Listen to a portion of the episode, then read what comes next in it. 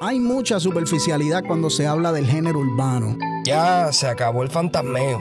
Se acabó el decir que todo lo que saca un artista es la última Coca-Cola del desierto. Hablamos la clara, lo que nos gusta, lo que no. Y simplemente quiqueamos y profundizamos acerca de lo que más nos gusta, la música. Esto es un foro abierto para todo aquel que tiene una opinión, para la gente que se pasa discutiendo en las canchas de básquet, en la barbería, en el beauty, en el trabajo.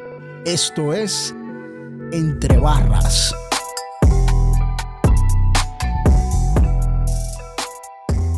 Entre barras, episodio número 4. Entre barras, episodio número 4. Mi nombre es Sixto Ortiz y por allá tenemos a René Vélez, que es la que hay, René. Dímelo, dímelo, mi gente, ¿cómo estamos? Saludos, saludos. Eh, gracias mil a todos los que nos han brindado apoyo. Siempre empezamos con eso porque somos dos personas agradecidas, nosotros somos dos pendejos que, nos gusta hablar de música y de verdad mucho que estamos, apoyo, mucho apoyo, de, verdad. que estamos bien agradecidos por todo el apoyo, por toda la crítica constructiva y todas las todas las cosas chéveres que hemos recibido. Y la no tan constructiva también, los queremos también. también, porque por lo menos pues sacan de su tiempo para escucharnos y eso eso Nos amamos. Eso vale. Así que nada, eh, tenemos, tenemos material ahí que, pueden seguir escuchando. Tenemos la reseña de Anuel AA, eh, Emanuel, la tenemos en YouTube, la tenemos en Spotify, donde más tú, eh, te tripees escuchar nuestro contenido. Ahí está. Estamos poquito a poco dándole cariñito a nuestro canal de YouTube. Ahí estamos subiendo los episodios completos, como también Estamos subiendo clips específicos, así que si lo que te tripea es escuchar el segmento de por siempre versus yo hago lo que me dé la gana, pues we got you covered. Los tenemos ahí. Y si lo que quieren es ver nuestras opiniones limitadas acerca de The Baby, pues también están ahí. tienen 11, tienen 11 minutos de gloria pura. Así que nada, ya saben. Eh, gracias mil por el apoyo. Spotify, Apple Podcast, YouTube. Estamos en Facebook, Google Podcast, estamos en Instagram, Google Podcast, en donde sea, escribe entre barras y lo más seguro te va a aparecer. Este episodio, este episodio eh, eh, pensamos hacerlo un poquito distinto. Obviamente, nosotros este proyecto es un proyecto que apenas es un bebé, llevamos un mes y estamos tratando de abarcar diferentes panoramas, diferentes aspectos de lo que nos tripea de la música y en este momento tan crucial, en esta coyuntura tan importante e histórica que estamos pasando tanto en el mundo entero, específicamente en Estados Unidos, pues no nos podíamos quedar. Bueno, en el mundo entero porque Estados Unidos creó esto. pues... Sí, exacto, exacto. Pero que el mundo entero está se unido. Ahí hay protestas en, Inglaterra, en Francia, eh, aquí mismo en Puerto Rico. Eh, que, tenemos que hablar de eso más, más adelante. Sí, va a estar. Sí, pero nada. este verano viene caliente. Sí, sí, sí. Y nada, no podemos, y obviamente somos dos personas visiblemente negras y no podemos dejar pasar esta, esta, esta coyuntura histórica de lo que está pasando en Estados Unidos con la brutalidad policíaca y con el racismo que, que todavía existe y permea en los Estados Unidos y que por todos los asesinatos que hemos visto en los pasados Oye, años. para este episodio, ¿tú estás bebiendo? No, no, no, no, no.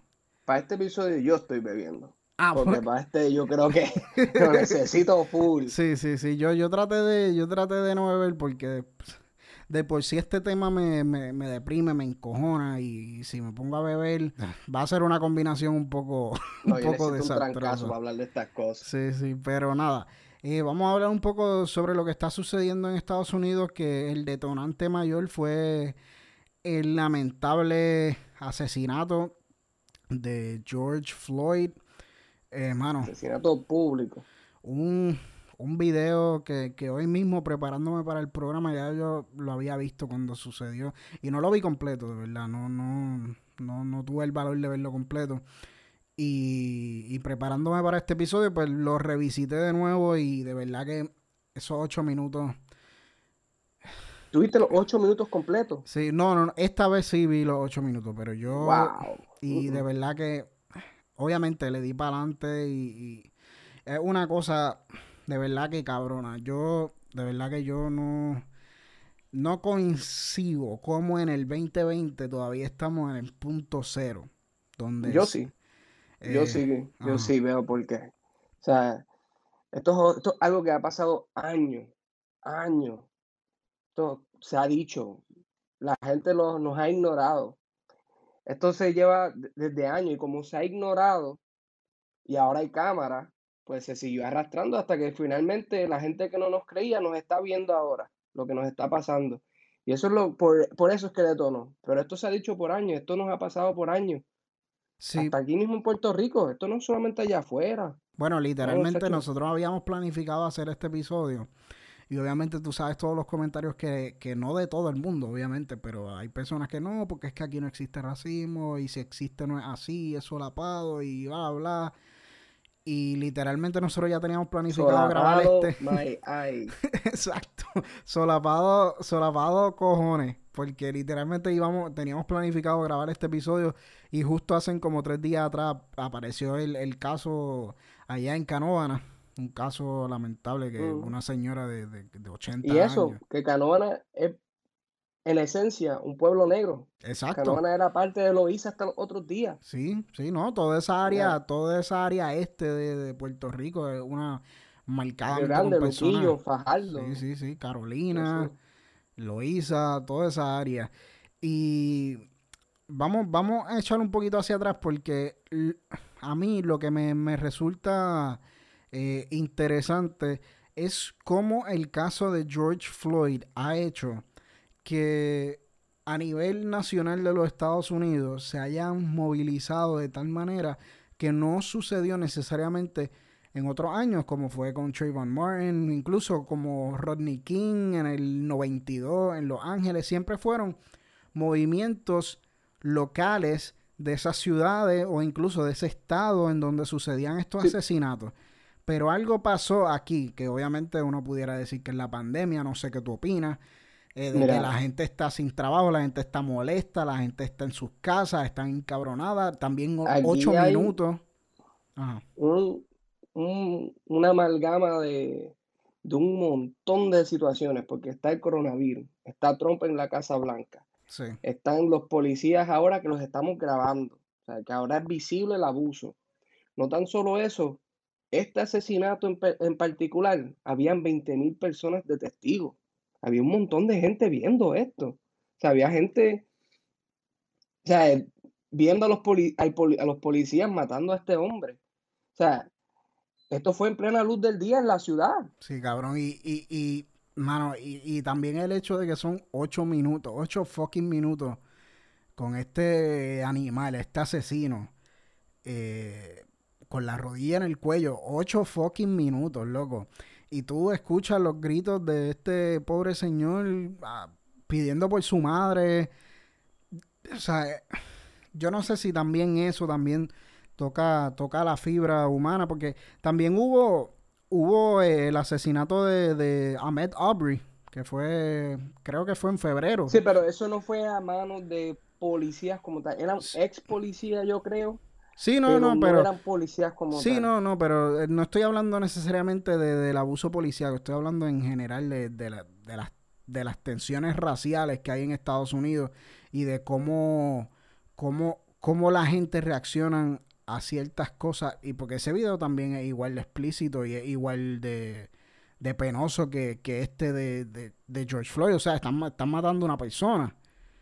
Pero hubo algo en este de George Floyd que, como tú bien dices, la pandemia, la pandemia. en este, en mm. este caso, o sea, algo que une por lo menos a, a la mayoría blanca con las minorías en este caso, es que fue un acto de la policía. O sea, no es lo mismo que dos blanquitos por ahí fueron a matar a un negro, no es lo mismo, ¿verdad? Para esta gente para nosotros pues, es una ofensa, una ofensa es una ofensa.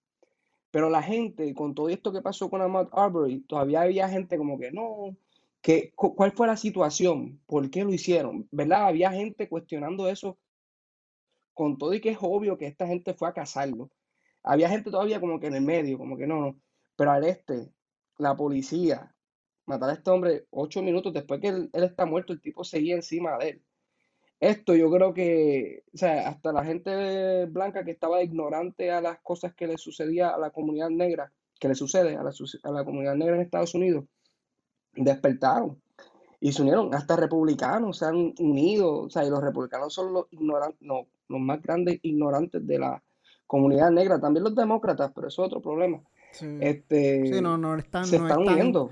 no es tan izquierda y derecha, es más complejo, pero, ah. pero incluso eh, hasta quienes he visto, o sea, que uno usualmente asocia, he visto, o sea, estas personas que uno asocia. Gente de, la extrema derecha, gente libertariano. O sea, esto es algo que, o sea, y tampoco, también lo que hay es que no hay cosas que nos distraigan.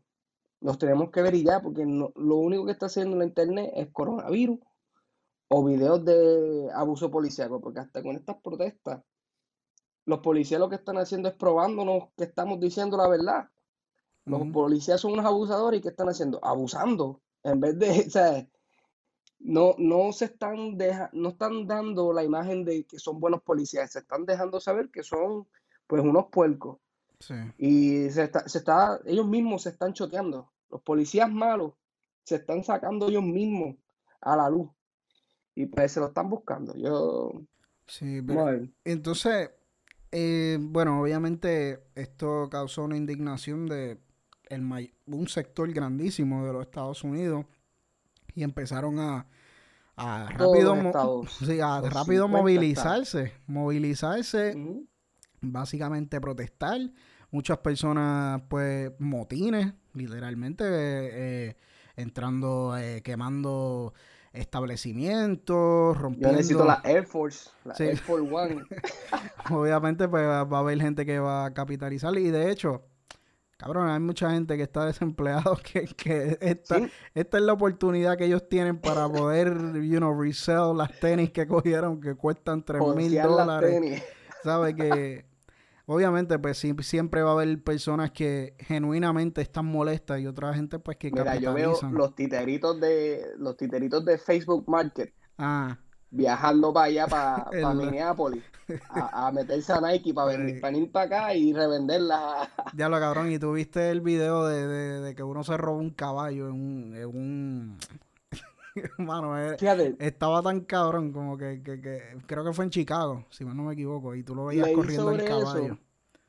leí sobre eso y eso es una mala concepción. Perdona que dañe el chiste, yo también estaba decepcionado cuando, ah. cuando leí. Mala mía por dañarte el meme. Eh, en Atlanta, yo creo que eso fue en Atlanta. En Atlanta están los Black Cowboys. Son, ¿verdad? Estos hombres negros que se montan en caballos y dan cabalgatas por ahí. Mm. Y salieron en apoyo, ¿verdad? Naturalmente, a esta causa. Y uno de ellos estaba por ahí y pues la gente lo interpretó. También es como la gente pues no ve a la gente negra como gente que puede tener como propiedad caballos, ranchos, ni nada de eso. Pues. La gente no subestima. Sí, como si un negrito de Morovi que salió para protestar ahí a Ricky y tú veías el chaval.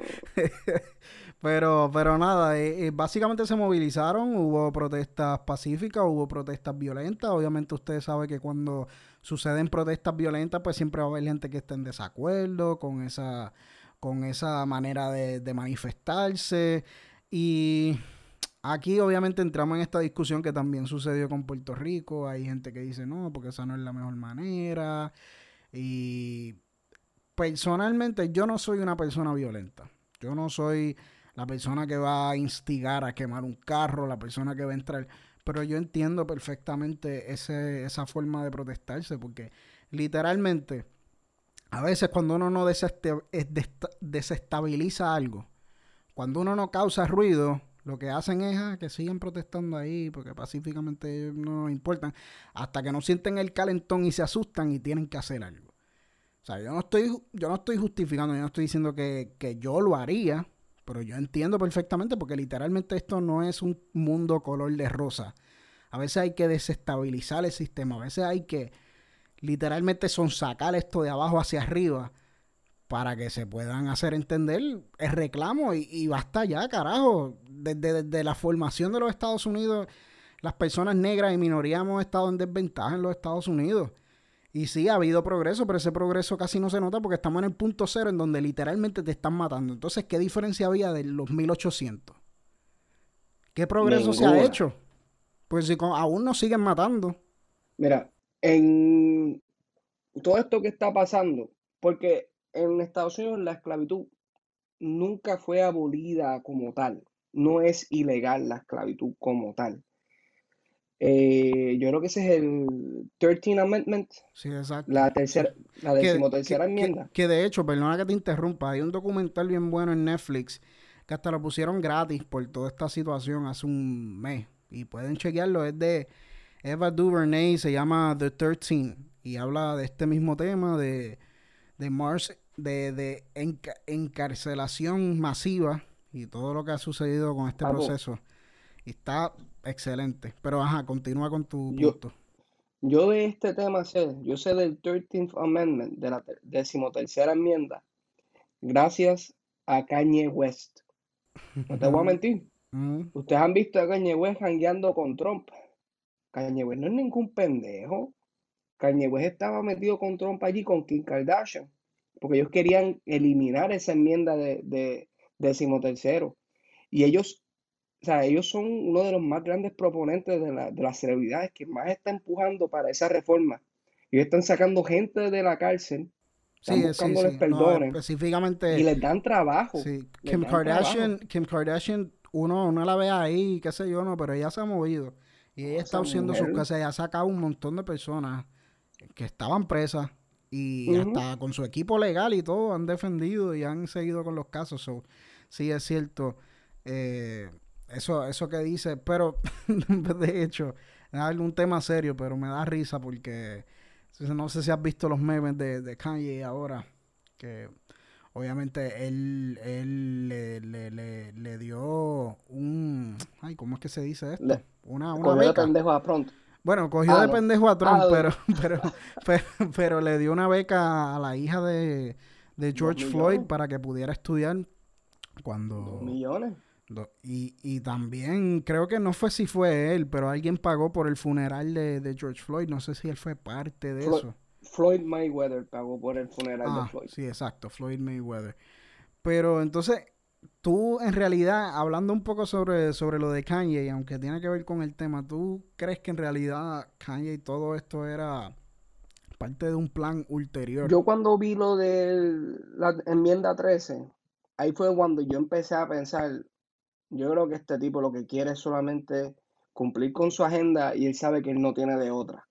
Yo creo que independientemente de quién fuera el presidente en estos pasados cuatro años, él iba a arrimarse a él. Si hubiera ganado Hillary Clinton, yo estoy seguro que él hubiera estado encima de ella también. Quizás con Trump, pues se le hizo más fácil porque él conoce a Trump desde antes de la presidencia. O sea, yo creo que para esto, esto le facilitó el acercarse a él.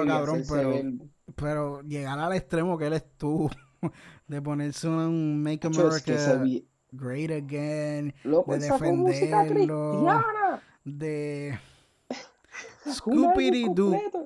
Scooby Doo. Yo no sé, yo no sé, quizás, bueno, el punto es, a mí no me importa si, si lo cogió de pendejo, si en verdad él apoyaba a Trump. El, eh, action speaks louder than words. Hay mucha gente, hay mucha gente que, que activamente en las redes sociales son, sí, Black Lives Matter, but what are you really doing though? O sea, como que, ¿qué tú estás haciendo? Nada.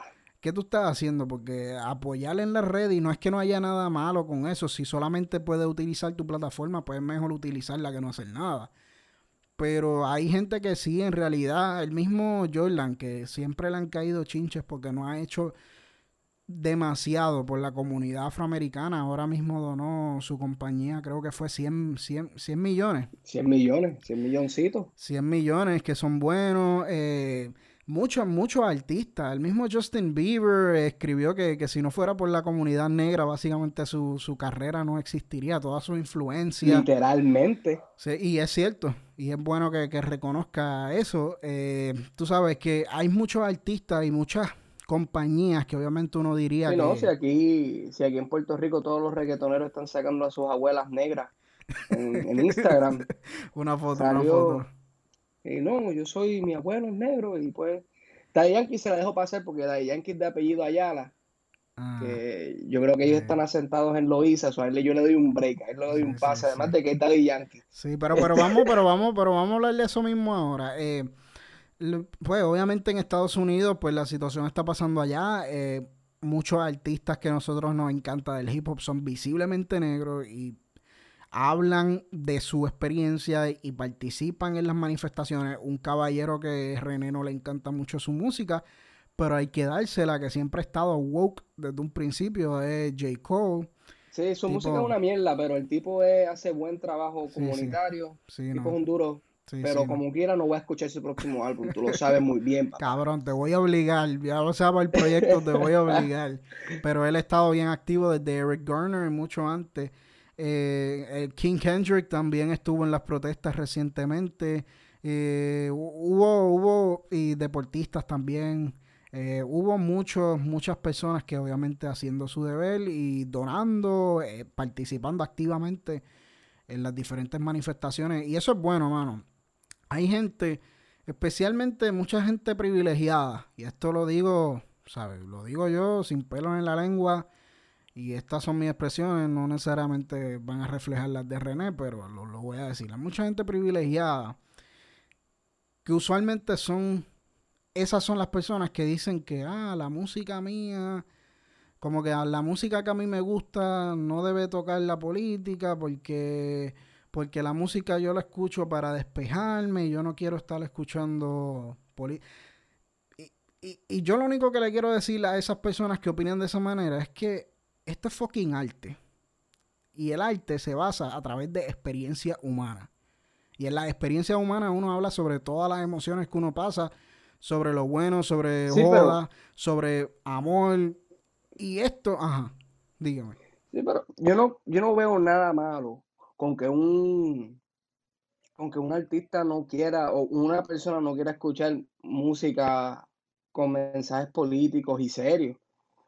Eh, simplemente no su vibra, nada, se le respeta. Sí, sí, sí, no, pero, o sea, yo respeto que, o sea, yo no siempre quiero estar escuchando música de protesta. Pero tú decir que un artista no debería hacer eso, eso, eso, no, te, eso no te corresponde a ti. Eso le corresponde al artista y el artista hace con su plataforma y con su arte lo que le sale a los cojones. Yo simplemente no lo escucho si es mierda ya. pero exacto, pero la gente que se sulfura, por eso es que te digo que usualmente son gente que, que tiene un privilegio que dice, no, que porque es que no pueden estar entrando, porque, porque el mensaje te incomoda, porque el mensaje no te gusta a, nosotros, ¿verdad? Como seres humanos, no nos gustan que nos recuerden sobre lo malo que es el mundo. Eso es normal, eso hay gente, ¿verdad? Hay gente que son más sensibles que otros. Y yo veo por qué la gente no quiere escuchar de esto. Hay gente que le está pichando a esto George Floyd, hay gente que se está desconectando de, las redes sociales porque no, no aguantan la, o sea, la ansiedad colectiva que está creando. No, y eso yo lo entiendo. yo, no, yo, no, escucho. Para el carajo. Sí, pero, o sea, yo entiendo que la música uno la utiliza para, para uno escaparse, para uno tranquilizarse, para uno pasarla bien. Y, y, en parte yo también soy así. Yo no estoy escuchando las noticias 24-7. Una de las razones del por qué a mí no me encantaría trabajar en una emisora de, noticias es porque, mano, los compañeros que yo tengo que trabajan en emisoras de, de noticias se saturan. Porque tú sabes lo que es estar constantemente escuchando. eso tiene que ser una carga. Y, y, entonces imagínate tú estar escuchando música política 24/7, o sea, tampoco así. Yo tuve una fase que yo era así, como que, no, solamente quiero escuchar a Tupac en WA, no, yo no quiero saber de estos chamacos nuevos. Si no es de conciencia, no me des nada.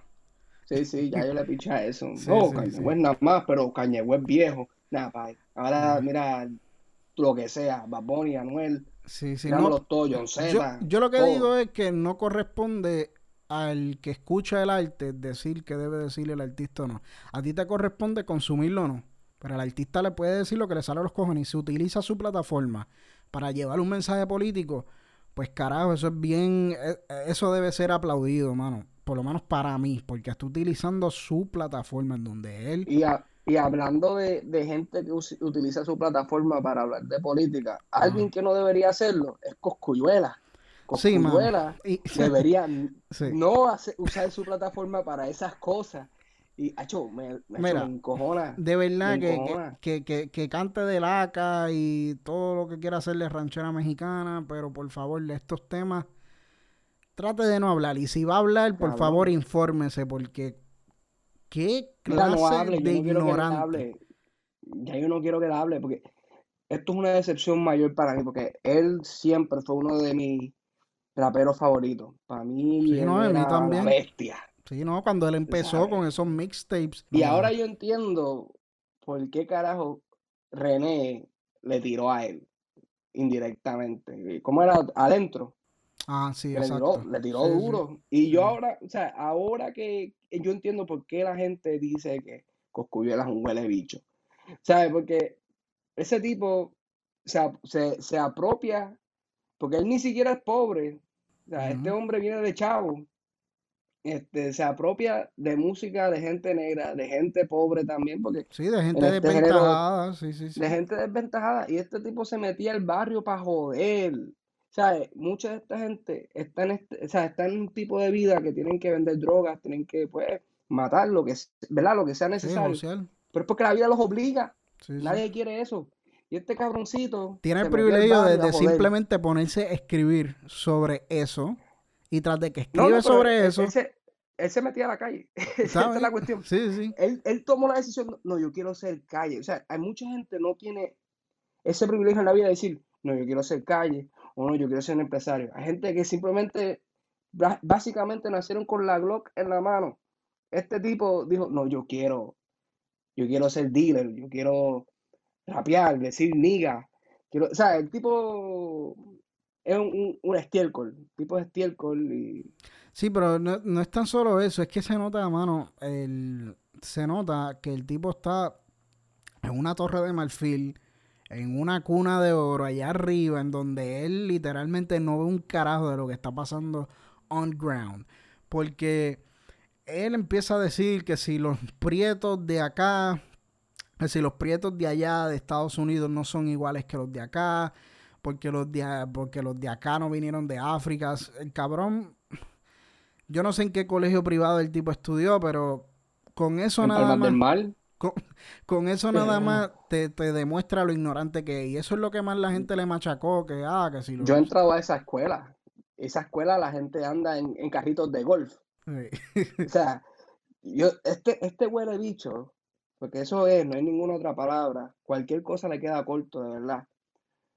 Este, y es, y es racista. O sea, no, no, yo no lo quiero atribuir solamente, ah, no, es que el tipo, pues, no, no, el tipo es racista, porque el tipo tuvo de la mejor educación en Puerto Rico y viene con esta mierda. Yo creo que él tiene No, y a un mí... claro desprecio Sí. a, la, a, a los negros. Y eso es una cosa que pasa mucho en Puerto Rico. A nosotros los negros de Puerto Rico, nosotros no somos negros técnicamente, somos negros para algunas cosas, pero no somos negros para otras. Y así es como él lo ve. Yo estoy bien seguro que así es como él lo ve. Sea, tú eres negro, eh, tú no eres negro para janguear conmigo, pues para janguear conmigo yo te veo como un blanquito, tú eres como que tú, no, tú eres negro, pero no como de allá. Mm, sí, tú eres no, uno que, que, que- creció en la tierra. sí. Pero No, ahora, y- y si tú una- eres violento, tú eres un negro de eso. Sí, no, y es Si una tú- o sea- distinción, es una distinción que se utiliza primeramente para, para minimizar los reclamos de racismo y el discrimen que viven los puertorriqueños negros que, Mm. que están aquí, porque Exacto, básicamente te están diciendo, no, porque lo que pasa es que los de allá sí tienen una historia mucho más trágica, porque allá los estaban quintando en árboles y ustedes no son iguales que los de allá, así que a mí no me vengan a protestar. Y, y- y hay cosas clave aquí que uno escucha en, en ese video que, que te dejan, cuando él dice que se maten allá, Mm, es- te, deja, te deja ver claramente que él no le importa un carajo la Mm. gente y que después viene a disculparse haciendo un video con Molusco, una, Eso lo escribió el manejador. o sea, una, una, una entrevista que no, porque yo apoyo las protestas, cabrón. Se nota que tú no apoyas un carajo, porque primero tú estás diciendo que eso da- hace daño a la economía. Y te deja saber lo clasista y, y que, y que es lo que le importa es el dinero y los negocios. Él no, no le importa un carajo a la gente, no le importa la protesta. Está diciendo que se maten allá porque ese problema es de ellos. ¿Y quién determina que ese problema es de ellos cuando los negros que viven aquí son los que pasan el discrimen? No es él. ¿Cómo tú le vas a decir a una persona que pasa por los discrímenes que no se siente bien, que quiera apoyar a la comunidad negra, porque todos somos uno, porque todos pasamos por lo mismo, unos más, otros menos?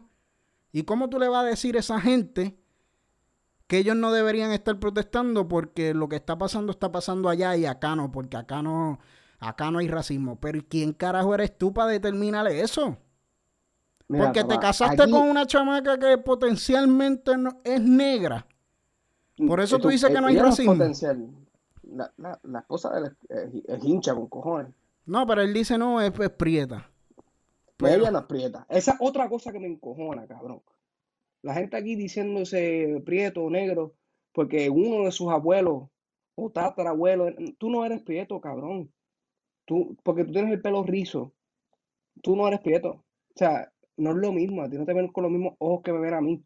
O sea, me, me descabrona todo porque todo este despingue de la trilogía racial, esta, esta, esta raza mística que tiene de todas las razas del mundo, se la sacó del culo Luis Muñoz Marín. Y yo sé que mi familia, si llegara a escuchar este podcast, me odiaría porque todos son populares.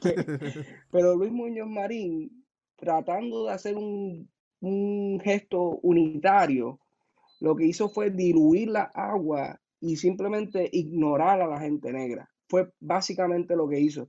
Porque él dijo, no, no, aquí solamente hay una raza, puertorriqueño, aquí somos taínos, que por cierto fueron extinguidos mucho antes, pero nada, la gente aquí quieren creer que son, somos tres, somos tres entonces.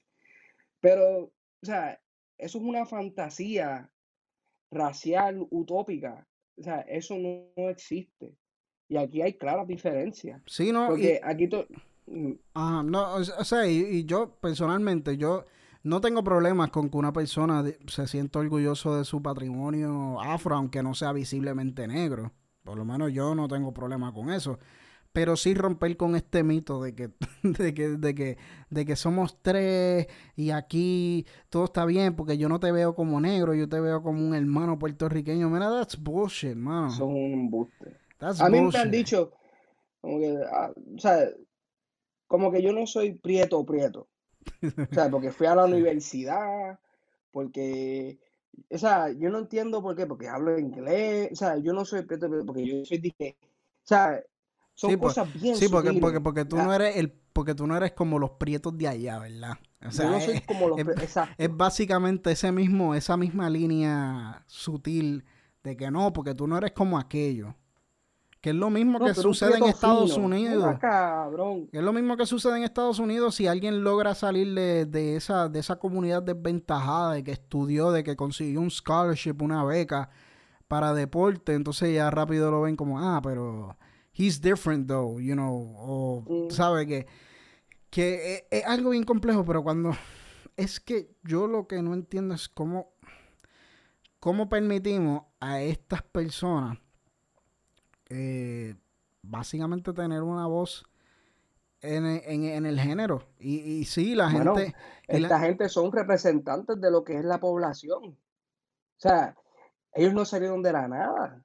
Él representa una, una un sector del país que piensa así, que piensa, o sea, yo estoy bien seguro que hay un par de gente que piensa así, especialmente la de Chavo. O sea, hay gente que piensa así y eso es lo que le está hablando de, su experiencia.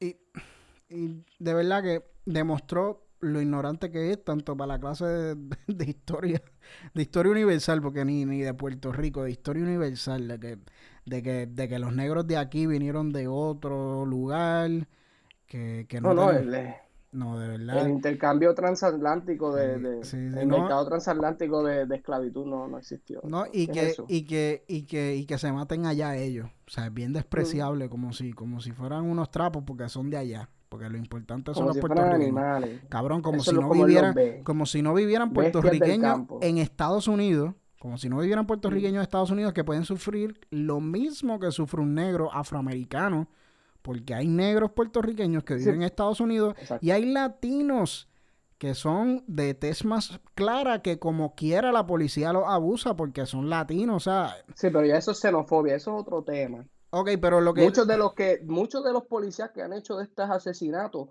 han sido latinos blancos, yo no le doy un pase a nadie. Tú eres blanco, tú eres latino, eres blanco. Tú no eres, por ser latino, tú no eres de color. Sí, y eso hay que hacer una distinción clara. Tú no, tú eres latino, tú no eres de color. Tú eres un latino blanco, tú eres un latino blanco. Y así como, ¿verdad? Perdona que dé el charo de aquí, pero no, Lugar lo dijo bien, ¿sabes? Mi, o sea, el privilegio de ser blanca. Ella entendió, ella entiende que aunque ella es latina, ella tiene una ventaja en el mundo latino por ser blanco, porque la gente aquí se olvida que, o sea, antes de Estados Unidos estuvo España. Mm. O sea, y esas son cosas que aquí se entrelazan y es No, por Luis papi. Muñoz Marín. Y Luis aquí, Muñoz Marín acabó con eso con una palabra mágica, trilogía arrasar. Eso, eso no existe.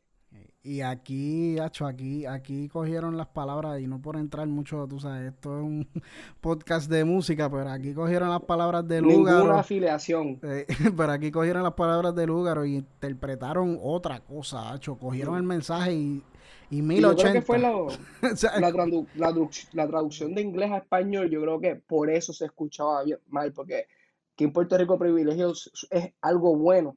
Sí, No sí, es un regalo. privilegio ser blanco. Exacto. O sea, lo tomaron así. Sería así, sería así. pero, pero nada, está cabrón. Eh, Coscu, Coscu, eh, ah, yo no, yo no soy de este término a mí no me gusta de, de cancelar a la gente, por, cancelar a la gente, porque yo entiendo que la gente pues tiene, tiene derecho a. Sí, pero este mamabicho necesita sentir un poquito de calor. Sí, no sí, no sí. lo cancelemos, pero que sienta algo. Pero, pero sí, yo creo que yo vería su o escucharía su música un poco diferente, no sé. No creo que Muy no- diferente. sí, y no cuando él empezó su carrera, él decía nega y así. Ya no es lo mismo para mí. Sí, no, y siempre, siempre va a existir esa mancha, aunque se disculpe, por lo menos para mí. Hay gente que no le va a importar, que pues, pero por lo menos para mí, y, y él obviamente se está escudando de que no se expresó bien, o peor aún, cuando dicen, no es que no me expresé bien, es que me malinterpretaron. Cabrón, ¿qué Nah, hay, qué hay mal de interpretar ahí? O sea, la- tus Nada. palabras, tus No palabras no se brindan para poder malinterpretar, no hay espacio alguno para No malinterpretar. para nada. Pero, Pero- nada, eso es lo negativo de las cosas, de las personas que, que se han expresado que en verdad mejor no hubiesen hablado. Hay otros que, y hay unos silencios que vamos a hablar ya es mito, pero hay otros que sí se han expresado vocalmente, ya sea a través de, de post en, en, en las redes sociales y a través de la música. El cuadrito negro. El cuadrito negro, exacto, y a través de la música. Eh, el rapero negro de Coupé y Rafa Pavón, que a mí, a mí me tripea bastante, sacó una canción que se llama eh, Quiero respirar. Sin aire. Sin, Sin aire, aire, sin sin aire. aire, Sí, sin sí, aire. sin aire. Quiero respirar. Es que quiero respirar, creo que es la de Yellowstar, Perdón. mala mía. Sin aire. Esa, esa, esa me gustó mucho. ¿Qué, qué, qué te pareció esa de, de Rafa Mira, Pavón? yo en verdad, yo nunca he podido vibrar con Rafa Pavón. Por no la sé voz, por qué. la voz. Yo no, ay, yo no sé, yo he tratado. Pero por alguna razón yo con, con Rafa Pavón nunca cuadré con la música. Ajá. Siempre, lo sigo, ¿verdad? Por cuestión de que yo apoyo a la gente negra en Puerto Rico. Mm, Me guste o no, yo lo sigo y ya. mm. Y gente negra, únanse, los que me escuchan, síganse. Quizás no, están, no es lo que te gusta a ti, pero le gusta a otro y hay que darle visibilidad. Sí. Y yo a Rafa Pavón, pues yo lo sigo, que normal, pero esta canción ha sido mi canción favorita de él. Sí, yo creo Para que la ha sido la. Pa- pa- o sea, yo de- pasé de a mí, ¿quién carajo Rafa Pavón? Digo, sé quién es, pero como que yo no, no me importa Rafa Pavón a diablo, qué tipo le está metiendo. Sí, no, y en verdad le metió, o sea, le, le- le metió, o sea, no tan solo porque, porque estamos de acuerdo con el mensaje, es porque en verdad le metió. La o sea, producción la está buena, producción la está pista, buena. y el video musical está chévere. Sí, porque sí, el sí. video musical ayer está chévere. Sí, sí, está chévere. Y es cortita y straight to the point, o sea, no, no, no se regodea mucho. No, sí, no, no era como que buscando pauta ni nada, se vio como que pues, quería sacarse algo del pecho. Y ya está. Sí, esa está muy buena. Ve- búsquenla, si les interesa Sin Aire de Rafa Pavón y es una de las uno de los artistas de Puerto Rico negros que se han expresado sobre el asunto. También Yellow Star, no sé si tuviste la oportunidad de escucharla. No, esa ni me enteré. Eh, Yellow Star, que, que yo no sabía que todavía seguía dando bandazos por ahí. Eh, Yellow Star sacó, sacó una canción en estos días, yo creo que fue antes de ayer. Y, y estaba chévere, ¿no? No me encantó tanto como, como la de Rafa Pavón, pero son de estas cosas que yo no soy súper crítico para este tipo de canciones. Porque para mí que es no simplemente admirable. Para mí es simplemente... Ajá. No hay break, no hay break, porque, o sea, es una canción en protesta. Tú como que, Por eso, es que como que, ajá, le voy a tirar, voy a ser el cabrón que le va a tirar cuando el tipo está sacando de su tiempo está utilizando su plataforma, que para mí es súper importante. Y, si ustedes pudieran entender ¿Tú crees que la plataforma que de eso. es importante? Digo, bueno, pero, pero es mejor que la de nosotros, cabrón, así pues, Eso sí es muy cierto. Sí, sí, o sea, o sea eh, eh, cualquier plataforma no se puede subestimar, o sea, es verdad, le llega y se comparte. Todos son buenos, todos los aliados. Eh, así que no puedo respirar, no me encanta la canción, media cheesy en ocasiones, pero mano, no, no lo puedo criticar, de verdad. No, no puedo criticarla porque. son buenas intenciones. Son buenas intenciones y en realidad ahora mismo, ¿quién carajo va a estar juzgando que si la canción está buena, que si no?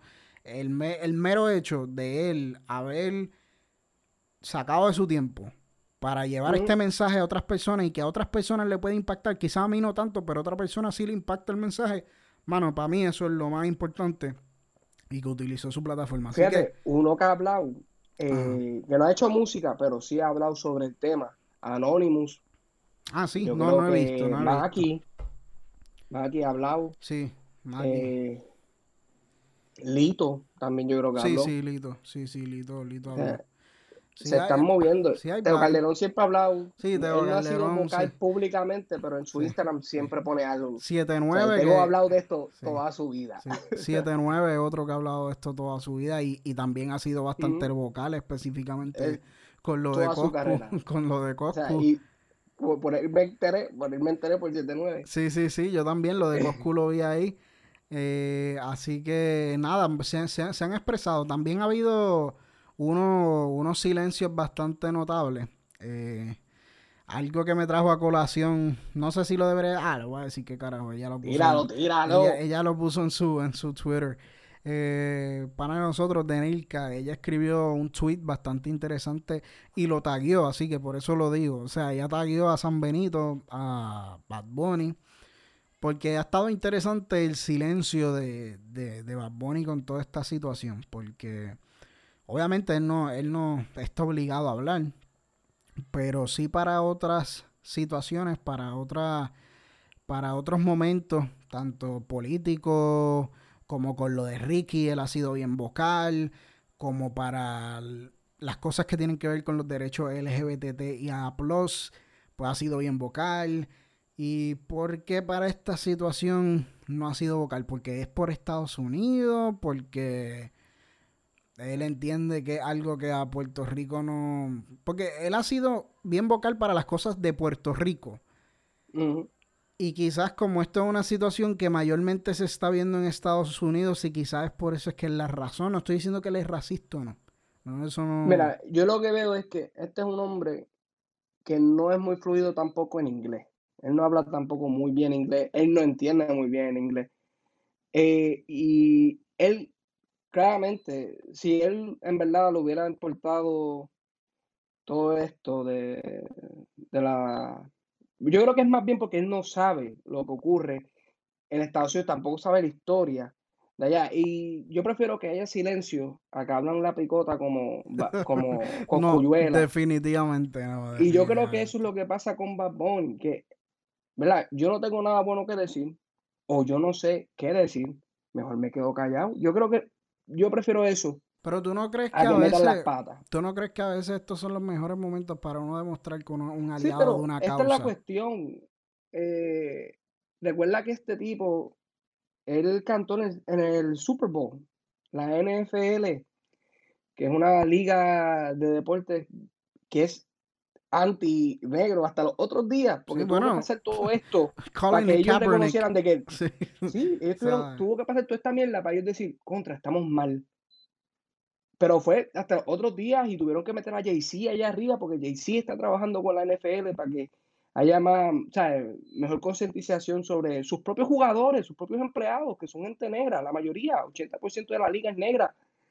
O sea, y los tratan como esclavos. O sea, les pagan bien, sí, yo sé que les pagan bien, pero tú no sabes el trabajo que hay detrás de todo eso. O sea, y bueno, pero, pero no tan siquiera no se pueden ni arrodillar cuando escuchan un himno. Imagínate que tan, que tan los tienen como una propiedad, como que mira, tú me entretienes a mí. Sí, te doy millones, pero tú me entretienes a mí. Así que tú tienes que hacer lo que yo diga como yo diga. Y eso no lo puedes hacer. Caballos en el establo. Sí. Y, y yo creo que, ¿sabes? Como él cantó en el, en, en el Super Bowl, yo estoy bien seguro, o sea, eh, hay, gente, hay artistas que se negaron a cantar en el Super Bowl por su trato con la gente negra. ¿Sabes quién fue una de esas personas? Cardi B, una de las raperas más, más pegadas que ha colaborado con Bad Bunny. Ella se negó. Ella dijo, yo soy latina, yo soy negra, mi esposo es negro, mis hijos son negros. Yo no lo voy a hacer hasta que haya cambio. Y ella o sea, rechazó como 500 mil dólares. Sí, que yo me acuerdo que. Un show. Yo me acuerdo que le cayeron chinches a Travis Scott cuando él aceptó cantar. Sí, porque él no le importaba. Pero, o sea, pues, son cosas. O sea, y yo creo que por eso es que Bad Bunny no se ha metido. Yo creo que también habrá gente. Quizás porque el, coño, pero, coño, pero René, pero René, tampoco no hay que saber un cojón de, de la historia para simplemente acknowledge lo que está pasando. No hay que hacerlo. Pero si tú vas a decir algo mal, que eso es lo que yo estoy pensando que quizás, porque recuerda. Este Cabrón, pero, pero, pero Bad Bunny no es Coscu, o sea, no sé, no sé, no sé, quizás yo. bueno, o sea, tú me entiendes, como que, que obviamente si él no va a decir, ah, no, allá que los negros de allá se maten, tú sabes, pero e, el silencio es lo que me parece interesante y, y que den claro, porque yo no estaba pensando en eso, pero coño, está interesante, o sea, porque el mero hecho de haber escrito Black Lives Matter y una donación a un, a un, no sé, a, un, ay Dios mío, se me olvidó, a una organización. No, no, no, no estoy preguntando, esto estoy, estoy diciendo. Quizás él lo habrá hecho. Bueno, quizás, sí, sí, sí, porque no tiene que hacerlo público, es cierto. Yo, yo no estoy tan, ¿verdad? Con, con los silencios, hay veces que yo prefiero silencio. Eh, yo sé que este tipo no es como Coscuyuela y estoy bien seguro que cualquier cosa que él diga nunca se va a asimilar a lo que dijo Coscuyuela. Y, primero, y Coscuyuela no, esta no es la primera barra basada que, ha dicho Coscuyuela. Eh, yo me acuerdo que para las protestas de Ricky también estaba diciendo cosas como que ah, estos pelús vienen a joder el viejo San Juan, ¿sabes? Siempre ha sido de personas. Sí, sí, sí. Pero nada, está interesante esto, estos silencios. Hay que ver cómo se sigue trascendiendo todas estas manifestaciones. Eh, hay personas que han tomado, como el mismo Killer Mike, que luego vamos a hablarle de, de sus aportaciones musicales y pero que, están hablando de que se tiene que ser un poco más organizado, más estratégico. Ahora hay una narrativa que, ha, tomado, que ha tomado bastante auge de, literalmente empezar a quitarle fondos, y ya lo hicieron con, la policía de, Minnesota, empezar a quitarle fondos al Estado, a, a, la policía del Estado, para poder relocalizar esos fondos a otros lugares que, que la gente entiende que debe ser más importante y que puede ser más impactante para esas mismas comunidades desventajadas como lugares para, para la salud mental, lugares para recreación y deporte, para mejorar el sistema educativo, que es algo que en verdad yo encuentro loable y que es algo que puede hacer mucho más impacto que literalmente tener un, un estado policial que lo que está ejerciendo fuerza bruta y lo que está es marginalizando a, personas que, vienen de comunidades desventajadas. Pero no creo que obviamente es lo único, no creo que es la solución perfecta. Creo que hace falta mucha mucha educación. Nada es perfecto, pero es un buen comienzo. No, eh, sí, sí, definitivamente. No, es perfecto. Definitivamente. Así que. Pero vamos, vamos a pasar a, a canciones de protesta, ya que estamos, sí, ya que así metidos en la vibra. Sí, sí, sí. Vamos, vamos a hablar un poco, o sea, así mito como estamos hablando pues de lo que han dicho los artistas, lo que no han dicho. Vamos a hablar de artistas que sí han estado puestos para el problemón y específicamente en su música, cuáles son nuestras canciones favoritas de protesta. Escogimos siete, siete René y siete yo, queríamos 14. Y si acaso una que otra ñapa, pero no, no vamos a entrar en mucho detalle para que ustedes puedan escucharlas luego. Y de hecho, vamos a hacer un playlist en Spotify, así que tranquilos, las van a poder escuchar todas si desean, lo vamos a poner en nuestras redes, así que por eso es bien importante que nos sigan en Facebook, que nos sigan en Instagram, porque ahí vamos a poner los detalles del playlist ¿qué vamos a hacer? Y no lo podemos poner aquí porque pues nos metemos en líos con disquera y no el budget de nosotros apenas no nos da, apenas no nos da para un micrófono, así que menos nos da para representación legal. Con micrófono prestado aquí. así que nada, vamos vamos a rápido empezar con este pequeño playlist de nuestra lista de canciones favoritas de protesta. René, empieza con la tuya. Loisa por Teo Calderón. Yo creo que eso no necesita mucha explicación. Sí, sí. Todo el mundo tiene que saber de eso. Sí, esa es buena, esa es buenísima. ¿Y tú? Eh, la primera que yo te diría es Don't Die de Killer Mike. Eh, del álbum Rap Music, una canción que tiene que ver de hecho con brutalidad. ¿Es del solista? Sí, ese, ese es del solista.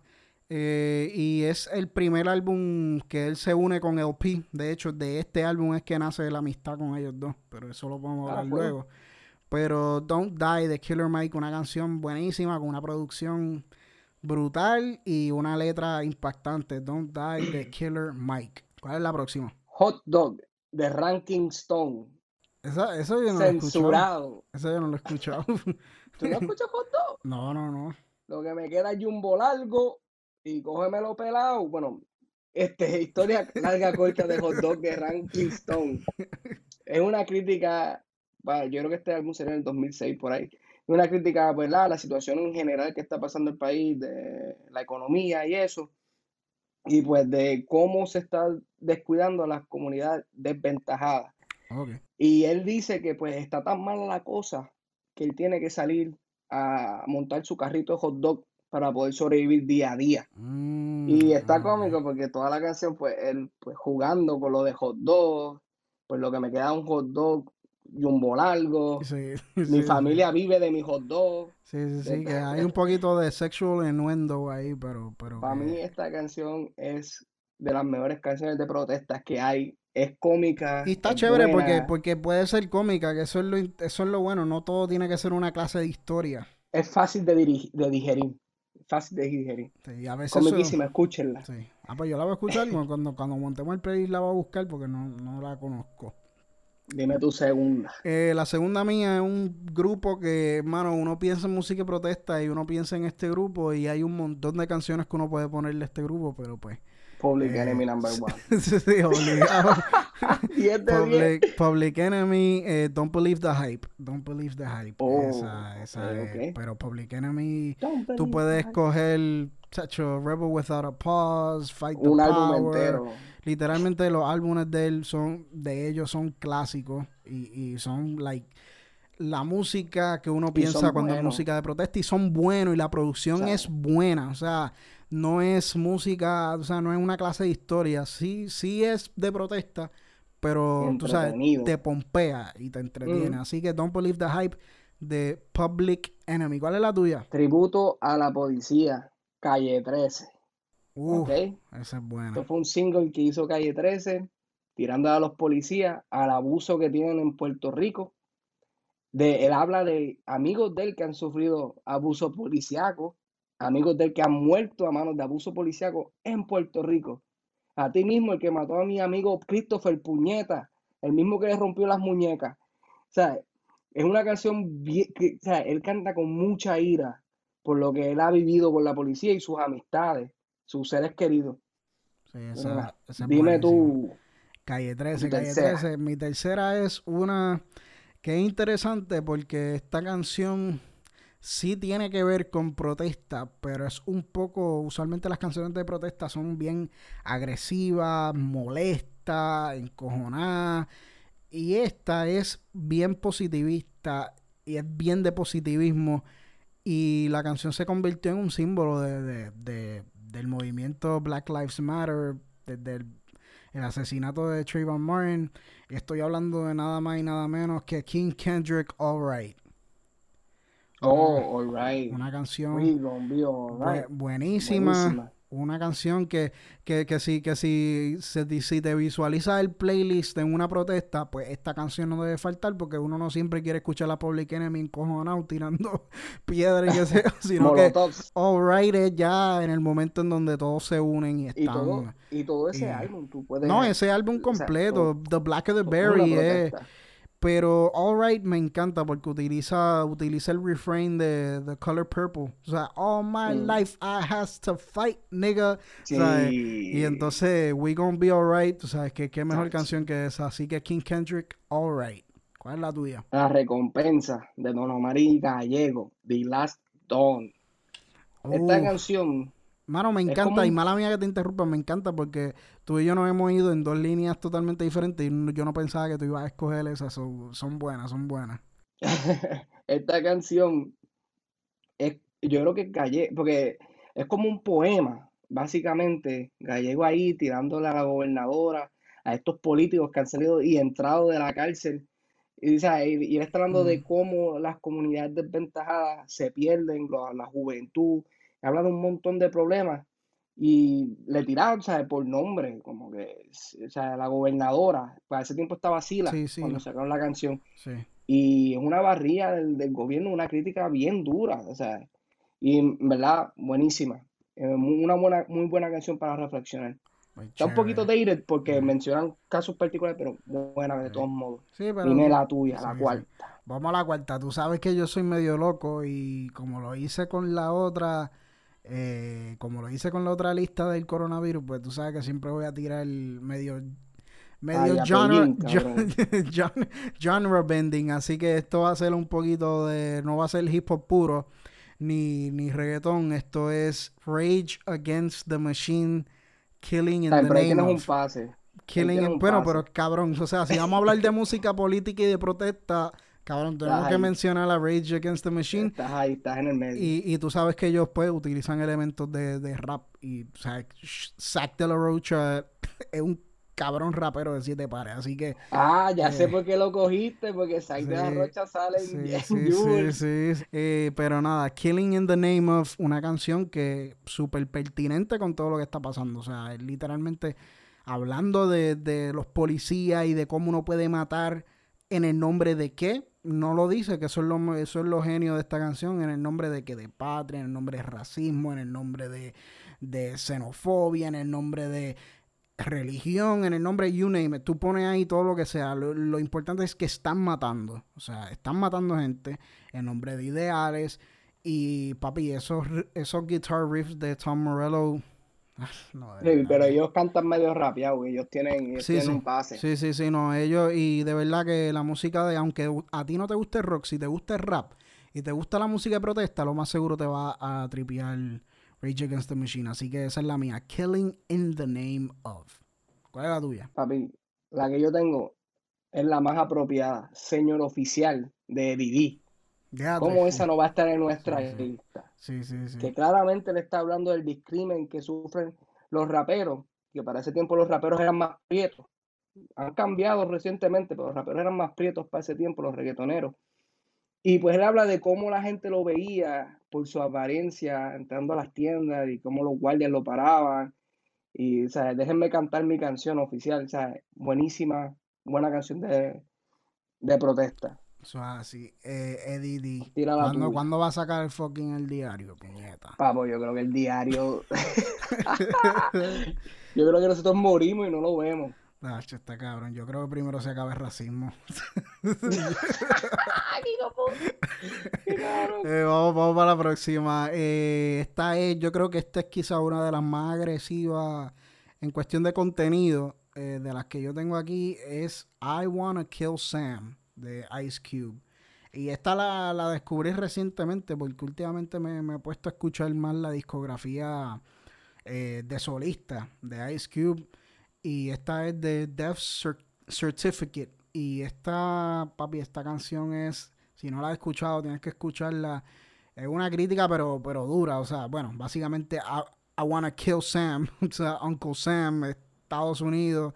Una canción bien, bien, bien, bien dura. Habla sobre las cosas que están pasando a las personas de las comunidades desventajadas. Eh, básicamente hasta, hasta te hace un- una comparación con, con, cómo, con cómo los negros han estado jodidos desde la esclavitud. En verdad está bien buena y tú sabes, Ice Cube siempre viene con este, con este flow súper agresivo en your face. Así que I Wanna Kill Sam. Sí, I Wanna Kill Sam de Ice Cube. Para los cabrones que piensan que Ice Cube nada más sale en Are We There Yet. O sea, Ice Cube tenía una carrera súper importante. En Un empresario. Eh, así que nada, I Wanna Kill Sam de Ice Cube. Su... sí, sí.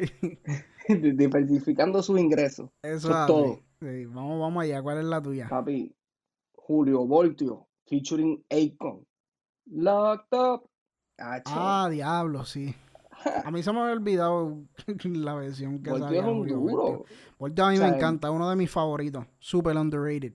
Esta canción, pues, habla de, again, enmienda número 13. Lo, la, la gente de la prisión son esclavos. Y él habla de como esas cosas, de cómo también él entra a la prisión, tú sales de la prisión y no tienes nada, no puedes reintegrarte a la sociedad. Y dice que es rehabilitación, pero no lo es. Tú, tú sales para volver a entrar. Y eso es lo que le está diciendo la canción. Sí, porque no, porque no tienen de otro, porque no hay rehabilitación alguna, te, te marcan, no puedes conseguir trabajo y esto es lo mejor cuando Akon estaba activo en Puerto Rico, que él sacó canciones con Zion, con Tego. Extraño esos tiempos, pero nada.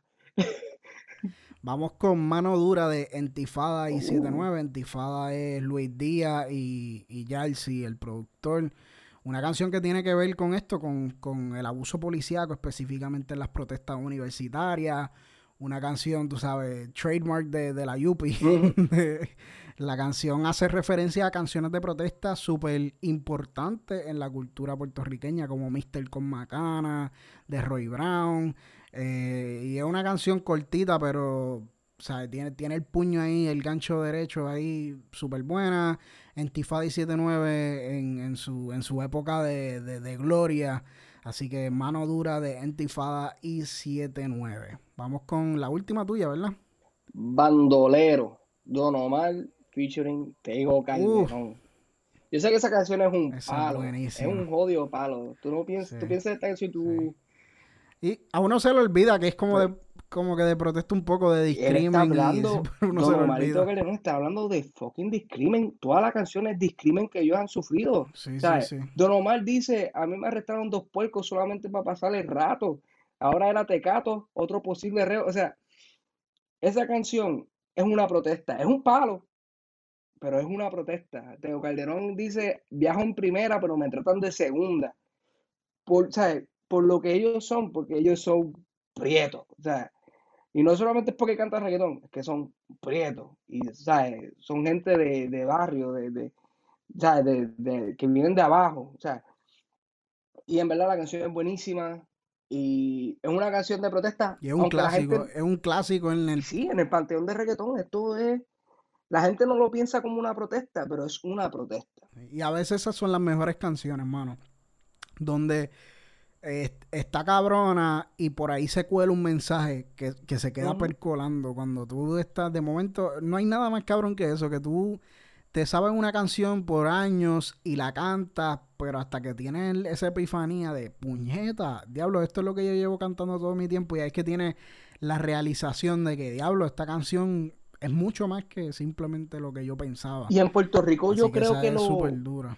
Quizás no tanto ahora, pero para ese tiempo de como hasta el 2013, los raperos tiraban muchas protestas, pero eran como que bien sutiles, como que son dentro de esos hits. Es que las tiraban. esto es un buen ejemplo. O sea, la canción no es una canción dirigida a protestar, pero lo, lo tiran ahí. Sí, exacto. Eh, pues la última mía es una canción que es un clásico, pero esta es otra que no es del género urbano, pero es un clásico, mano. Y, y, y, si tú piensas en el término del playlist, pues siempre es bueno que tengan este tipo de canción. Es una canción que hasta el sol de hoy, cabrón, se me paran los pelos y, y me impacta la letra. Esta canción se llama Strange Fruit, ha sido interpretada por varias personas, por Billie Holiday, por Nina Simone. Eh, esta canción eh, quizás muchos la conocen por el sample. La conozco por Kanye. Sí, 10 de 10. Sí, em, eh, Blood, Blood on the Leaves. Eh, mano, esta canción. Nada más leerte la letra. La canción creo que es de un poema, si no me equivoco, del 1939 por ahí. Y es de un poema, mano, y la letra es hasta el sol de hoy todavía esa letra me impacta. Eh, básicamente te dice que hay una fruta extraña que está guindando en, en, los árboles, en donde hay sangre en las hojas y hay sangre en las raíces. Blood on the leaves. Y son árboles que, sí, blood on the leaves. Entonces hay, hay, hay, son árboles que se ven simplemente en the, gal en the, gal en the gallant south. Y básicamente, pues, esa fruta extraña son los cuerpos negros guindando en los árboles. Una canción Uf, que separan los pelos a cualquiera de la interpretación de Billie Holiday y hasta la de Nina Simone. Me gusta más la de Nina Simone, una canción seminal, una canción de protesta trágica y, y súper oscura. Pero eh, Strange Fruit una tremenda canción. Eh, y tengo par de ñapas aquí que no les voy a entrar en detalle, pero son tantas, tantas y tantas de protesta. Como que nos van a decir, ¿por qué carajo no está Fuck the Police de NWA? ¿Por qué no está eh, Fuck Donald Trump de YG y Nipsey Hussle, querido FBI, Son of the Police de KRS-One, This is America de Childish Gambino, una reciente que es buena.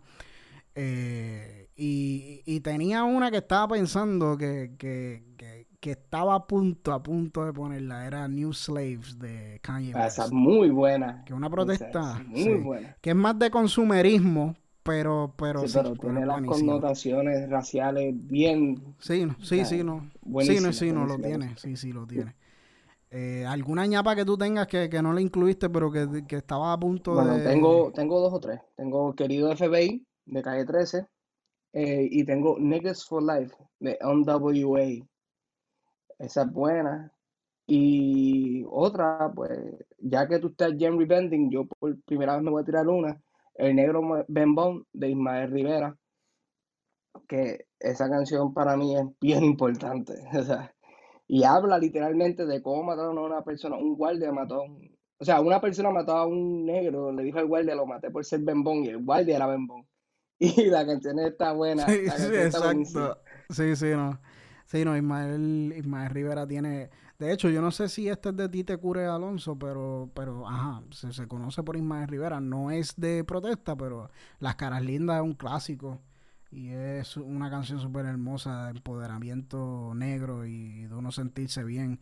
So, nada, esas son nuestras canciones de protesta favoritas. Por favor, eh, díganos cuáles son las de ustedes, cuáles se nos han quedado. Obviamente estos son nuestros gustos, estas son nuestras opiniones, obviamente a ustedes quizás les guste otra, pero y si quizás si quieren aventurar a escuchar las que nosotros escogimos, pues vamos a tener ese playlist listo para que lo puedan escuchar a través de Spotify. Bueno, ¿verdad? Yo creo que todas se pueden conseguir. Todas las que tú tienes se consiguen. Sí, todas estas son. a veces la de Ranking La de Ranking Stone es un poquito más oculta, pero, va a estar en el playlist, o sea, va a conseguir. Sí, sí. Olvídense que nosotros vamos a hacer todo lo posible para que aparezcan todas. Así que, nada, gracias mil a todos por el apoyo y ahora vamos a el review de, de un álbum que, mano, que llevo. Lleva mamando.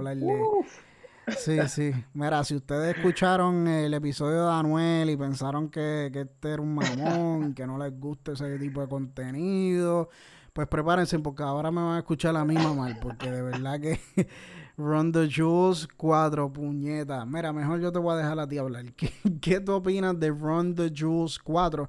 Que para los que no sepan, Run the Jewels es un dúo que se compone de LP, el productor, y Killer Mike eh, productor y rapero.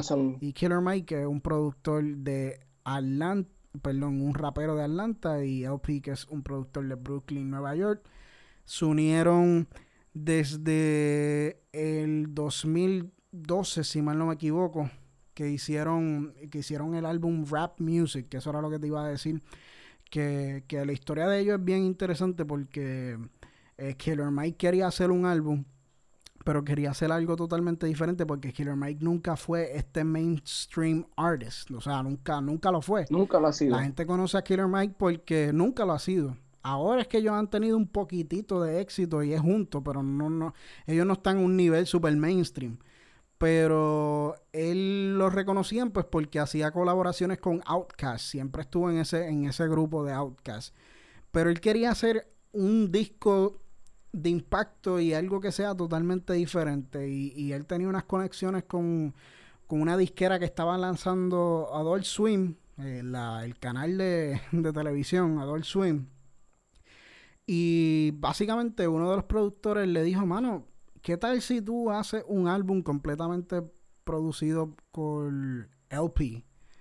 Y él dice, LP, como que, ¿qué carajo? o sea, como que la música de Killer Mike es sureña, es de Atlanta, y entonces tú, si tú conoces la producción de LP, es música súper experimental, rara de Nueva York, y no en Nueva York boom bap, esto es mierda de backpackers así. Música alternativa. del hip hop on the, alternativo underground. Y esa mezcla, creo que lo que iban a hacer eran como dos o tres canciones, como que para variar. Y papi, empataron tanto que terminaron haciendo un álbum juntos. El le produjo todas las canciones de rap music y ese álbum fue súper exitoso y súper importante. Mucha gente lo compararon con, ¿cómo es que se llama este álbum? America's Most Wanted de Ice Cube, porque Ice Cube cuando se separa de NWA se va con The Bomb Squad, que The Bomb Squad es los que, los que producen las pistas de Public Enemy. Entonces esa, entonces, esa comparación de alguien de LA irse a Nueva York a que le hagan las pistas de esta gente de acá, pues lo mismo lo comparan con rap music, con Killer Mike, unirse a, a, a, LP y nada, hicieron este, este, este álbum bien interesante y se formó esta amistad y luego crearon el grupo de the Juice y tienen cuatro cuatro álbumes ya. Así que nada, le hice esa pequeña historia para que, para que sepan un poco de, cómo Run the Jewels se formó. Así que déjanos, déjame, déjame saber, René, qué es la que hay, qué piensas de Run the Jewels. Estoy medio tibio con él. Cada vez que lo escucho, pues me gusta un poquito más. Por la primera vez que lo escuché, para mí no fue tan, tan duro. Para mí hubieron dos o tres canciones que stood out. O sea, tengo ahí a la, Never Look Back, está chévere. Never Look Back me encanta. Este, la canción que tienen con Two Chains, simplemente porque él dice, if I wanna be, I'm gonna buy a hot dog Sí, sí, Frank. Está chévere. Because I wanna be Frank. El álbum claramente es relevante a lo que está pasando ahora. Pero yo en verdad sigo a Ron Juice más bien por sus personalidades, no tanto su música. El álbum está bueno, pero para mí yo no vibré tanto con este álbum. Lo más seguro lo escucho ahorita y me gusta más porque le he cogido un gusto, pero ha sido poco a poco. No, no, en verdad no sí, yo, encima Yo, sí, o sea, yo no, yo no sé si quizás es porque como no escuchan mucho la música de Run the Jewels, este no es el mejor entry point para escuchar un álbum de Run the Jewels. Porque, pero no sé, quizás no te guste, o sea, no, no hay que justificar que no te guste, pero... No me gusta. Eh, yo pues... Respeta. pero yo personalmente, mano, a mí me maravilla y no es porque yo sea un mamón, he visto que muchas personas también opinan igual. Yo no, a mí me maravilla como estos cabrones a su edad, que ya están picando a los 40, los cabrones siguen rapeando y siguen on point y siguen mejorando álbum tras álbum. O sea, del 1 al 2, el 3 y el 4 para mí yo opino ahora mismo que el 4 es el mejor álbum que yo. Yo creo que esta es la primera vez que ellos entran a los top 10 de Billboards con este álbum. Sí, sí, no, sí, sí, sí. Y, y, y mano, y ya poquito a poco están, están entrando al mainstream, o sea, ya hay más entrevistas con outlets importantes dentro del hip hop. Y mano, a mí me encantó porque Run the Juice, como tú bien dices, quizás a ti te gusta más la personalidad. Run the Juice siempre ha sido un grupo que siempre ha tenido su mensaje político. Ellos siempre han estado woke y siempre hablan de las cosas importantes. Carajo, tienen a Killer Mike ahí, que es un activista de tres pares cojones. Pero siempre han tenido un sentido del humor y más bien por LP, porque LP tiene un sentido de humor bien cabrón. Sí, y, y, y, bueno, de hecho, empezaron con Adult Swim y ustedes saben el estilo de humor que tiene toda esa gente de Adult Swim. Pero siempre han tenido ese, ese sentido de humor y siempre se han tirado líneas de sátira, etcétera. Pero este yo encontré que este álbum era mucho más urgente. Creo que le, ayudó un montón haber cogido un espacio porque desde que formaron Run the Juice, básicamente ellos tiraban álbumes cada año. O sea, se formó en el 2013, en el 2014 sacaron Run the Juice 2, en el 2000 luego se tardaron como un año y medio en sacar Run the Juice 3 y después de ahí se cogieron un break. Y yo creo que el break lo ayudó un montón porque este es quizás el álbum más corto, más compacto. Y, mano, la producción del P, yo creo que a ti no te motiva mucho la producción del P, porque como que no lo han mencionado mucho, pero, mano, a mí me encanta la producción del P y, y esta tiene influencias de dancehall, tienen influencias de música industrial, tiene influencias de música electrónica. Me, el álbum me, me, me recuerda a un Jesus Done Right. Wow. O sea, a mí, o sea, en, cuest- sí, en cuestión de, de sí, sí, cabrón, porque yo lo, yo, yo lo que odio de Jesus es la letra, cabrón. O sea, la letra, salvo algunas excepciones como New Slaves y Black Skinhead, pero, pero mano, a mí la producción de, volviendo a, a Run the Juice 4, la producción me maravilló. LP cogió un par de samples y los flipió en Ula La. Flipió un sample, hay scratches de, de DJ Premier. eh, los features, cabrón. La canción de Just. Con Pharrell Williams. Esa canción, cabrón. Con Pharrell y Zack de la Rocha, cabrón. Ese, ese. Tú no me puedes decir a mí que ese fucking coro no está hijo de la gran puta cuando dice. Ah, the 13th Amendment and slavery really was abolished. Shit, look at all these slave masters Sí. posting on your dollar. Chévere. que, cabrón, eso, eso es como. Eso es political music done right. O sea, it- eh, eh, no, es, no es como que el mensaje más profundo del mundo, pero mientras tú estás bailando y estás en, en el carro ahí a todo volumen, you, holy Es fácil shit, de que en serio no, no, ha- no, no ha habido, no ha habido, no ha habido tanto progreso, ¿no?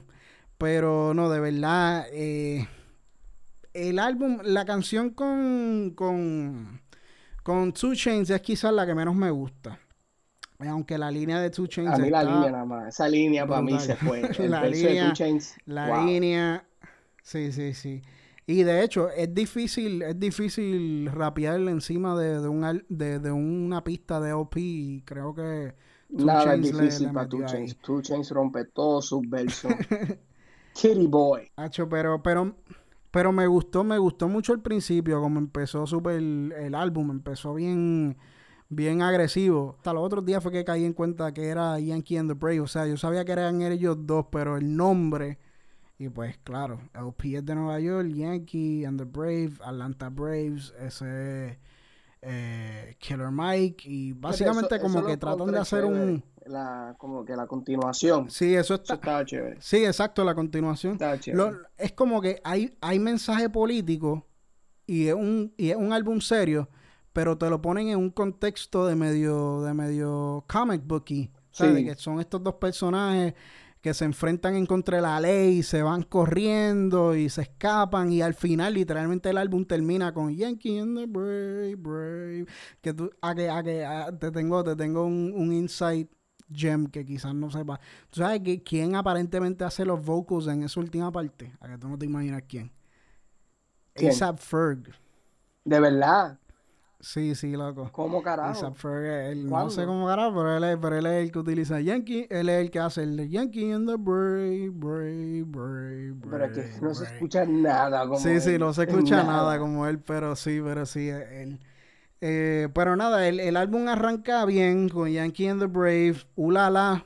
eh, fue de una de las primeras canciones que salió como un sencillo. No me tripió tanto, No me gusta. pero, poqui- pero poquito a poco en el contexto del álbum, pues me, me pareció bien. Out of Sight con Two Chains no me encanta. A mí cuando me empezó a agarrar el álbum fue con Holy, Holy Calamafuck. Eso está, Nieta, está buena. Diablo, esa, esa, esa, esa, esa pista y cuando cambia el switch. Uff. A mí- Goonie- ¿Cuál? ajá. A mí la que me gustó en verdad fue Never Look Back. Para mí Never Look Back está No, sí, Never Look Back dura, está súper buena. Esa Never está buena. Back. Y también están, están, están reflexionando con sobre su vida, o sea, sobre su pasado, ambos, reflexionando, haciendo una introspección de su infancia. Eh, Holy Calamafuck, Goonies vs. E.T., cabrón. Eh, Killer Mike le mete hijo de la gran puta ahí. Eh, él tiene un verso Killer Mike Ay, es básicamente la estrella de este dúo. Sí, no, Killer Mike le metió los versos. Con todo eso aquí, yo, yo creo que LP, porque esto es algo que pasa mucho con Run the Jules, como LP yo creo que pone tanto esfuerzo en las pistas, como que cuando va a rapear, y LP es un rapero para mí, uno de los mejores que existe, pero en Run the Jules, Killer Mike lo paca. Porque Killer Mike es mucho más agresivo, más in your face. Y LP es un poco más críptico. Es más, más suave. Pero, pero nada, Killer Mike aquí. Now I understand that woke folk be playing. Ain't no revolution that's that's televised and digitized. You've been hypnotized and Twitterized by silly guys. Cues to your evening morning. Make sure you're ill advised. You got celebrating the generators of genocide. Any good deed is pummeled, punished, and penalized. Rulers of the world will slice it up like a dinner pie. Race in a nation told you to identify. People take false pride and warfare incentivized. Fuck that, me and my tribe, we on a ill vibe.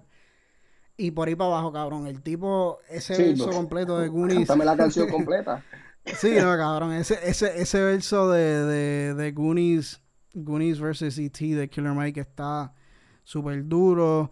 Eh, Walking on the Snow es un punto bien, bien brillante para mí en el álbum. Sale Gangster Boo, cabrón, que Gangster Boo ya ha salido como en dos álbumes de Run the Juice. Ni idea de Es como... Diablo, tú no sabes quién, tú no sabes quién es es Gangster, Boo, ella, ella, sí, ella, ella es parte de, de Three Six Mafia. Ella es como que un, oh, un miembro del grupo. Hay una mujer en Three Six Mafia. Sí, sí, sí. Lo que pasa es que ella es como que un honorary guest, pero es parte de. Y salen muchas canciones. Del combo. Pues, ella, sí, sí. Pero, pero nada, mano, en verdad, eh, Run the Juice 4 eh, Just, ya te dije, una de mis favoritas, Zack de la Rocha, le metió bien cabrón en, su verso. Me encantaría escuchar un álbum de Zack de la Rocha. Se ha comido la mierda. Never Look Back. Pulling the Pin también es otra que me gusta un montón. Eh, y A Few Words to the Firing Squad. Me encantó como acabó. Ese está chévere. Ese está eh, De verdad, la única así que a mí no me tripearon fue la de Two Chains y la de la, la que es más como de rock The Ground Below no me encanta. Pero, mano, de verdad que yo sé que a René como que no, no le tripió mucho. Ojalá que mientras lo siga escuchando poquito a poco, le pueda gustar. Y si no le gusta, no, a mí, para mí, a mí me encantó. Y más en este momento, más en este momento, súper importante que, que, que, artistas como estos utilicen su, su plataforma y Killer Mike, de la manera agresiva que lo está haciendo y de una manera inteligente, porque Killer Mike es un tipo súper inteligente. Y LP también en su lado, mano. LP en su letra te, básicamente te, dice cómo uno ser un aliado. O sea, cómo tú puedes ser un aliado y ayudar a la causa sin ser eh, una persona negra. Y nada, eh, encuentro que un álbum bien urgente, bien importante. Eh, straight to the point y, nada, de verdad que me, me, encanta que existan grupos como Run the Juice porque de verdad que no siempre tengo que estar escuchando trap, no siempre tengo que estar escuchando Anuel y es bueno que, que dentro de todo se pueda escuchar música política, pero que se pueda retumbar el bajo en el retumbar el, el, bajo en el en el radio, o sea, que, que uno pueda como estaba diciéndome Ángel ahorita Estamos teniendo una conversación de eso mismo, ¿sabes? La música política también te tiene que mover, o sea, tiene, tiene que hacer que los pueblos se muevan y bailen. Porque si, si me va a dar una clase de historia, pues no siempre es la manera más efectiva. Así que, nada, Run the Juice 3, eh, Run the Juice 4, perdón. Eh, René la encuentro medio tibio. Yo personalmente me tripea un montón. Si les gusta Run the si les gusta OP o Killer Mike, por favor, eh, denle una oportunidad de los mejores álbumes para mí que han salido este año. Así que, nada. Eh, ¿Qué más? ¿Qué más tienes que decir por ahí, René? Nada, este. Solamente quiero decir que eh, recordemos a Dolfina Villanueva, que es una de las víctimas de abuso policiaco y del gobierno en Puerto Rico. ¿Verdad? Aquí eso sí pasa. Y Dolfina Villanueva es una persona negra, una mujer negra que la querían sacar de su hogar y la mataron porque no quería salir de su hogar. Nada, eh, eh, edúquense, ¿verdad? Eh, sobre nuestra historia, porque aquí sí ha pasado cosas y aquí sí pasa. Que no sea tan público como lo, lo que está pasando afuera, es cierto, quizás no es tan público, pero sí pasa. Quizás no sea al extremo que está pasando allá, quizás, pero también nosotros no lo estamos viendo. allá se ve todo. Mucha gente no le creyó, no le creía, la gente de afuera no le creía a la, a la gente negra que estaban siendo abusados. So, aquí puede, puede que esté pasando lo mismo. Y ha pasado. Como ya les dije, a Delfina Villanueva, si no saben la historia, búsquenla. Y nada, educarnos todos, estar al día, siempre velar los unos por los otros. Somos todos una familia grande, todos somos humanos. Y nada, eso. Solamente quería dejarles ese mensaje a la gente antes de irnos. Eso es así. Y gracias, gracias René por, por esas palabras y gracias pues, por la oportunidad de poder hablar un rato y sobre todo, mano, no bajen la guardia. Seguimos aquí en pie de lucha. Y gracias mil por, el apoyo, gracias mil por escucharnos y compártelo con sus amistades y sobre todo eh, apoyen, apoyen a, sus artistas negros, apoyen a, su, a sus negocios, eh, porque lo único que tenemos somos nosotros mismos y, y, los aliados y las personas, y si nosotros no nos ayudamos mutuamente, ¿quién lo hará? Así que gracias mil por escuchar este episodio de Entre Barras. Nos veremos hasta la próxima.